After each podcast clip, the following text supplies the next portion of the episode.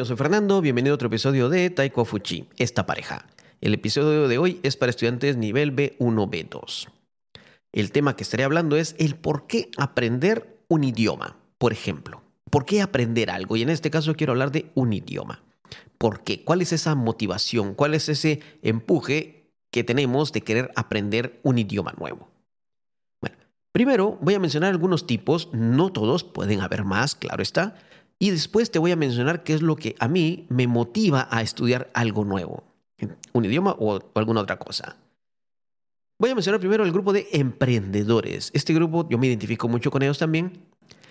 Cuando, por ejemplo, he conocido muchos emprendedores, muchas personas de negocios, que cuando se trata de la idea de estudiar un idioma nuevo o adquirir un nuevo conocimiento, lo primero que piensan es, ¿esto cómo me va a ayudar a mejorar mi nivel económico? ¿Cómo me va a ayudar a mejorar mi flujo de efectivo?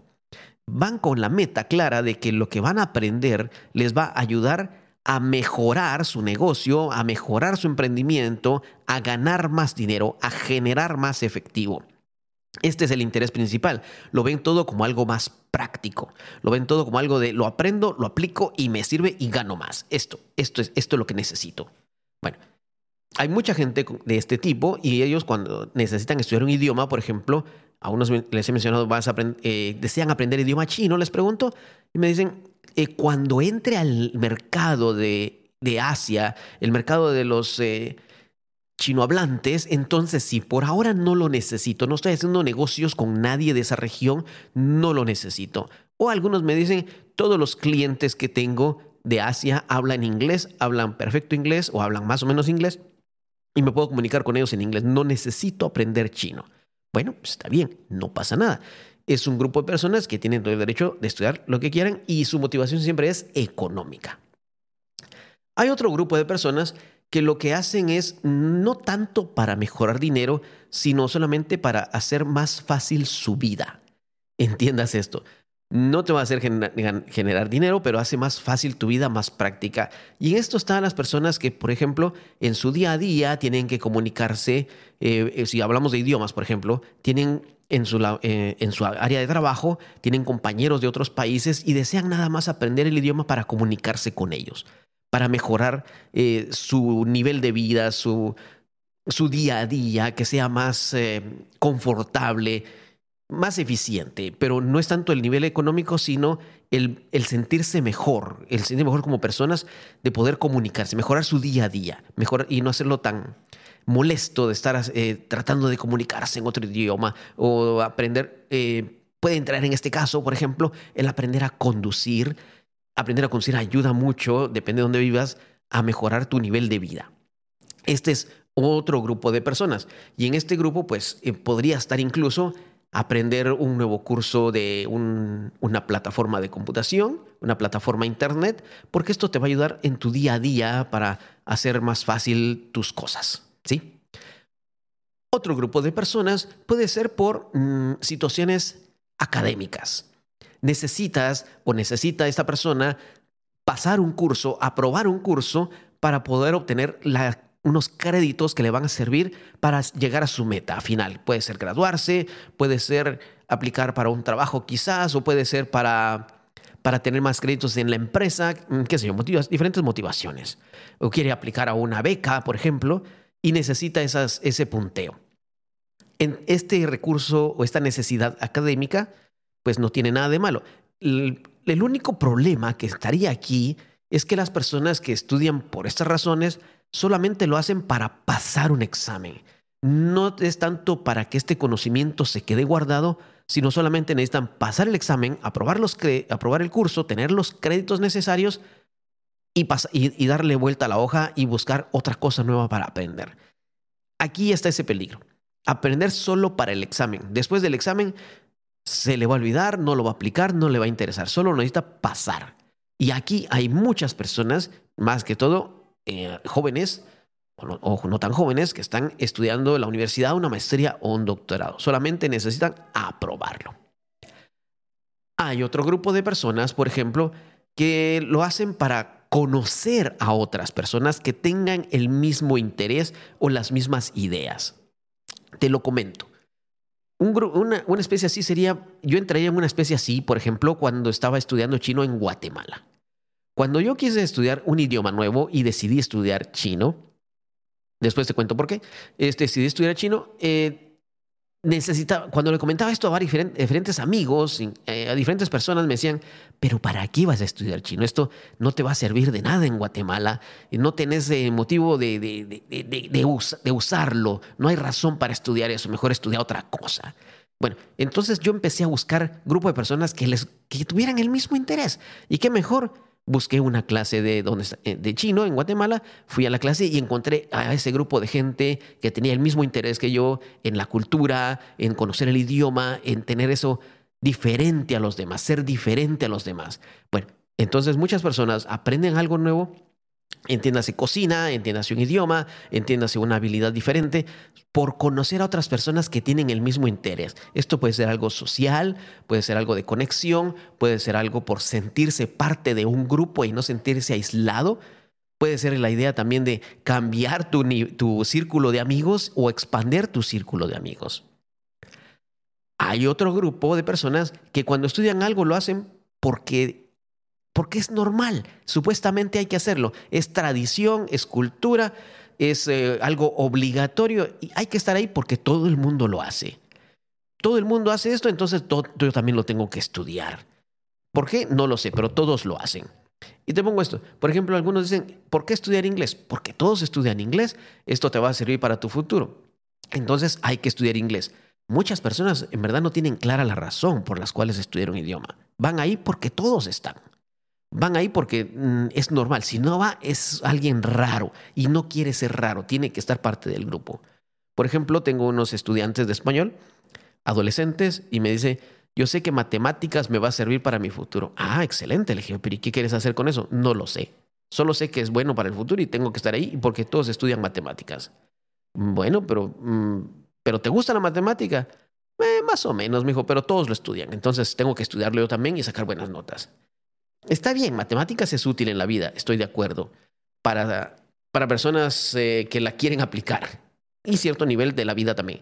Pero estudiar algo solo porque todos lo hacen, por ejemplo, yo voy a estar en un equipo de fútbol porque todos mis amigos están ahí y esto es normal.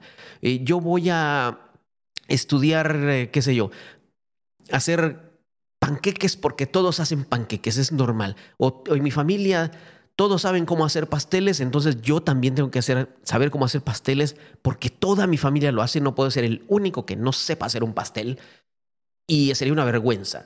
Entonces, al aprender algo por, porque hay que hacerlo, porque así es la vida o porque así te lo dicen todos, tampoco te da una motivación para hacer, disfrutar ese aprendizaje, pero lo haces y no sabes por qué. Solamente es un requisito de vida normal que hay que ir. Es normal y hay que hacerlo.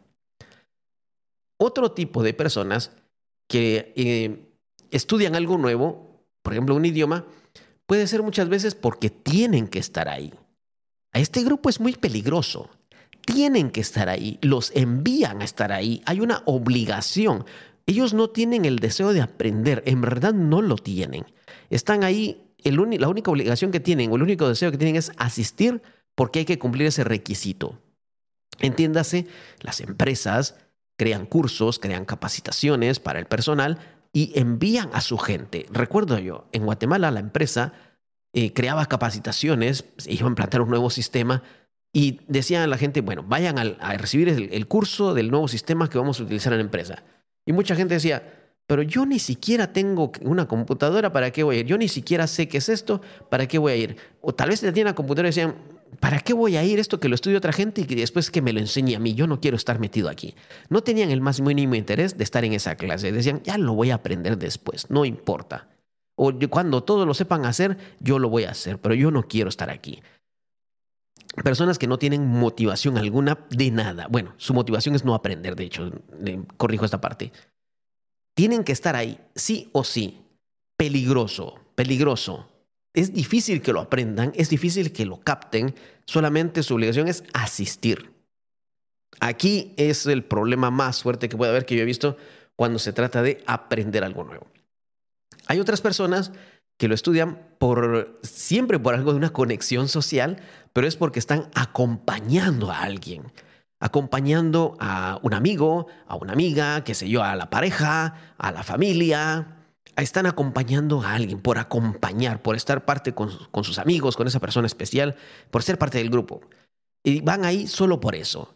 Aquí puede haber que después se le despierte el interés por en verdad asimilar ese conocimiento, pero estar por apoyar, mira, te lo pongo así, quizás la otra persona va a ir en, su va a ir subiendo su nivel de conocimiento, va a ir obteniendo buenas notas, va a ir aplicando lo que va haciendo. Entonces esta persona, por querer acompañar, se va a sentir motivada u obligada o va a tener el deseo, el, la necesidad de querer estar al igual que, esta persona a la cual está acompañando. Aquí hay una buena oportunidad para que aprenda y asimile el aprendizaje. Hay otro grupo, por ejemplo, nuestros estudiantes de New Fay aprenden español por diversión, por curiosidad. Y en este grupo es donde yo digo que me incluyo yo. Cada vez que yo he estudiado algo nuevo, en Guatemala o en Taiwán, lo hago por curiosidad porque me interesa el tema, quiero saber más del tema. Tengo esa curiosidad y honestamente a mí me divierte aprender algo nuevo. Me fascina la idea de estar aprendiendo algo. Me divierte, en verdad me divierte. Me divierto aprendiendo. Y esa es mi motivación principal. Yo lo hago por diversión. Por diversión, así como lo escuchas, por diversión. Muchos aprenden español por diversión porque tal vez no lo van a usar aquí en Taiwán, pero la idea de saber ah, yo sé un idioma nuevo, puedo hablar en ese idioma y nadie me va a entender, es un idioma secreto, wow, está, está bonito, está bonito, tengo ese secreto dentro de mí, puedo expresarme libremente. Quizás después lo vaya a aplicar, voy a viajar, y lo, eh, puedo utilizarlo con algunos amigos y va a ser un wow para otras personas, pero por el momento es divertido. Es divertido, la clase es amena, la clase es eh, dinámica, me divierto, paso un buen tiempo ahí. Esta es una motivación muy importante también. Esta es mi motivación. Yo estudié algo siempre por diversión, me divierte, me da curiosidad. Quizás me va a hacer ganar dinero, no lo sé, pero me divierto. Si yo lo paso bien, para mí esto es suficiente. Si yo lo paso, eh, alguien dirá, pero Fernando, vas a perder tu dinero. Yo no lo estoy perdiendo, yo me estoy divirtiendo y para mí eso es bastante. ¿Qué cosas he aprendido yo por diversión que después me he dado cuenta que incluso después con los años me ha dado un buen fruto? Bueno, hace muchos años en Guatemala, hace 30 años, yo estudié dibujo técnico en AutoCAD por diversión. Yo había sacado cursos de dibujo técnico a mano, pero había una oportunidad de hacerlo en computadora y me dio curiosidad. En esa, época todavía no estaba muy desarrollado este, eh, los programas, pero lo, lo hice por curiosidad. Tenía la curiosidad de aprender algo nuevo, aprenderlo de hacer de una forma diferente. ¿Qué otra cosa aprendí por diversión?